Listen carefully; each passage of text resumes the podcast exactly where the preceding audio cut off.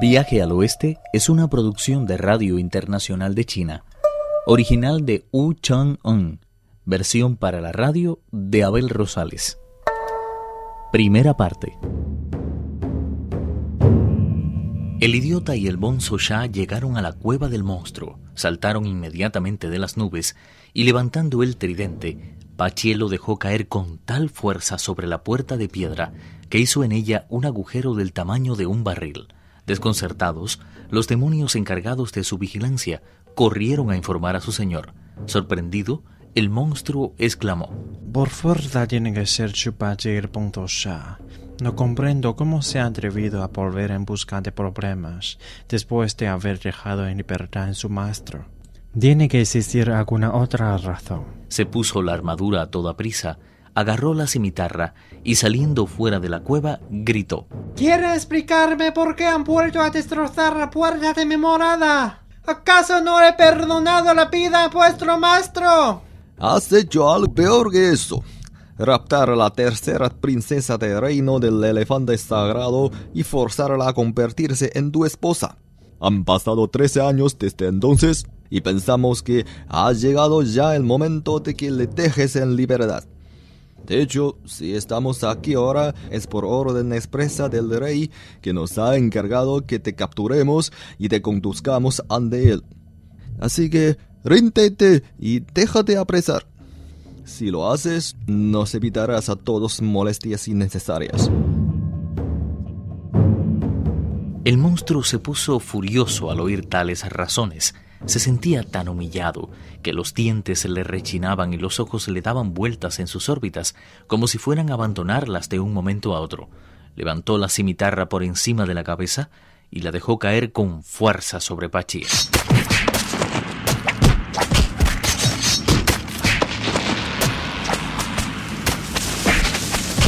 El combate tuvo lugar en la cumbre misma de la montaña y fue totalmente distinto del que se había desarrollado horas antes.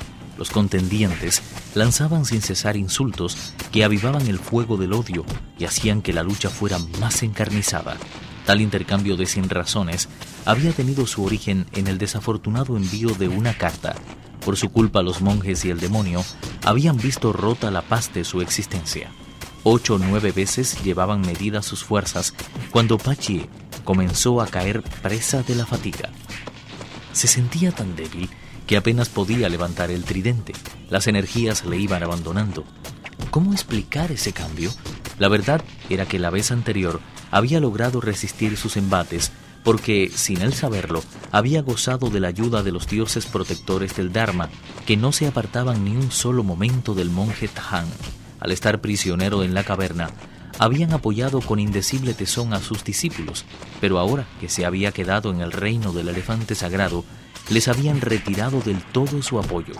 Bien lo comprendió el idiota al ordenar al bonzo Shah. Continúa luchando tú con él mientras yo voy a hacer mis necesidades.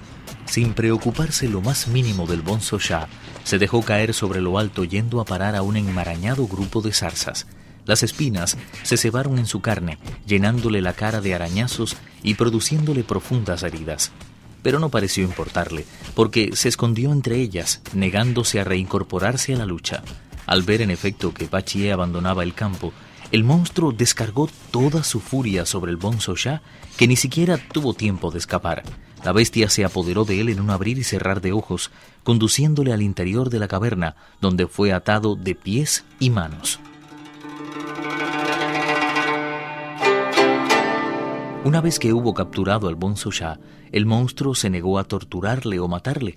En vez de eso, agarró la cimitarra y se dijo: El Mojetán es miembro de una noble nación, que por fuerza ha de poseer un sentido muy desarrollado de la justicia. No acabo de comprender cómo ha podido enviar a sus discípulos a capturarme después de haberle perdonado la vida. No encaja con su modo de ser. Ahora me doy cuenta. Todo esto es obra de mi mujer, que se las ha arreglado para enviar una carta a sus padres por medio de esos monjes. No puede ser otra forma. Ahora mismo voy a preguntarle. Sentía tal indignación que su único deseo era acabar cuanto antes con la princesa, que no sabía nada de lo ocurrido. Después de acicalarse, se disponía a dar un paseo, cuando vio acercarse al monstruo con los ojos saliéndosele de las órbitas, el ceño totalmente fruncido y los dientes rechinándole de rabia. La mujer estaba acostumbrada a repentinos cambios de humor y no se asustó. Al contrario, sonrió dulcemente y le preguntó ¿Se puede saber qué es lo que le preocupa? Martita mujer, es que no tienes ninguna estima a las relaciones humanas. Cuando te traje aquí, no proferiste una palabra de protesta. Te encantaba vestirte de seda y cubrirte de adornos de oro. Si deseabas algo, me faltaba tiempo para traértelo, como si fuera esclavo tuyo. Todo me parecía poco con tal de hacerte feliz. Has disfrutado de cuando pueda desear una mujer y jamás te ha faltado nada. ¿No te he tratado acaso con comprensión absoluta y perfecto cariño? ¿Por qué sigues pensando todavía en tus padres, sin valorar en nada tu actual familia? Al oír eso la princesa se dejó caer en tierra y, presa del pánico, preguntó con voz entrecortada. ¿Por qué hablas así? Parece como si hubieras decidido separarte de mí. La única que ha pensado eso ha sido tú. Escribiste en secreto una carta a tus padres. De lo contrario, ¿cómo explicas que se hayan presentado esos dos monjes ante mi puerta? Exigiéndome te deje regresar a tu hogar de soltera. No puedes negarlo. ¿Lo hiciste o no? La mujer insistió constantemente en su inocencia. Si se demuestra la existencia de la carta que dice, me prestaré de buen agrado a ser muerta a palos. Pero si jamás ha existido este escrito del que se habla, ¿no cometerá una gran injusticia condenándome a muerte? El monstruo aceptó sin más dilación esa propuesta, alargó su mano azulada y agarrando a la princesa del pelo la arrastró hasta la parte delantera de la caverna. Al llegar frente al prisionero, la tiró sin ningún miramiento al suelo y con la cimitarra en la mano interrogó al bonzo ya. Los envió el padre de esta mujer, enterado de su paradero por la carta de ella misma le remitió. Al ver lo furioso que estaba el monstruo, que hasta quería matar a su esposa con la cimitarra, el bonzo ya pensó. Es cierto que envió una carta, pero también salvó a mi maestro, y ese es un favor que nadie podrá devolverle jamás.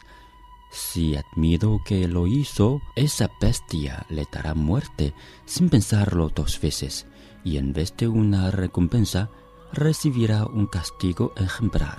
En fin, Llevo yo que sé la de tiempo siguiendo a mi maestro y todavía no he hecho nada que valga realmente la pena. Ahora que estoy prisionero y cargado de cadenas, es una buena ocasión para devolverle una ínfima parte de todo lo que he hecho por mí. Levantó pues la voz y reprendió al monstruo diciendo ¿Cómo puedes ser tan bruto? Yo jamás he visto ese documento del que hablas. El motivo de haber venido a exigirte la liberación de la princesa es de hecho otro.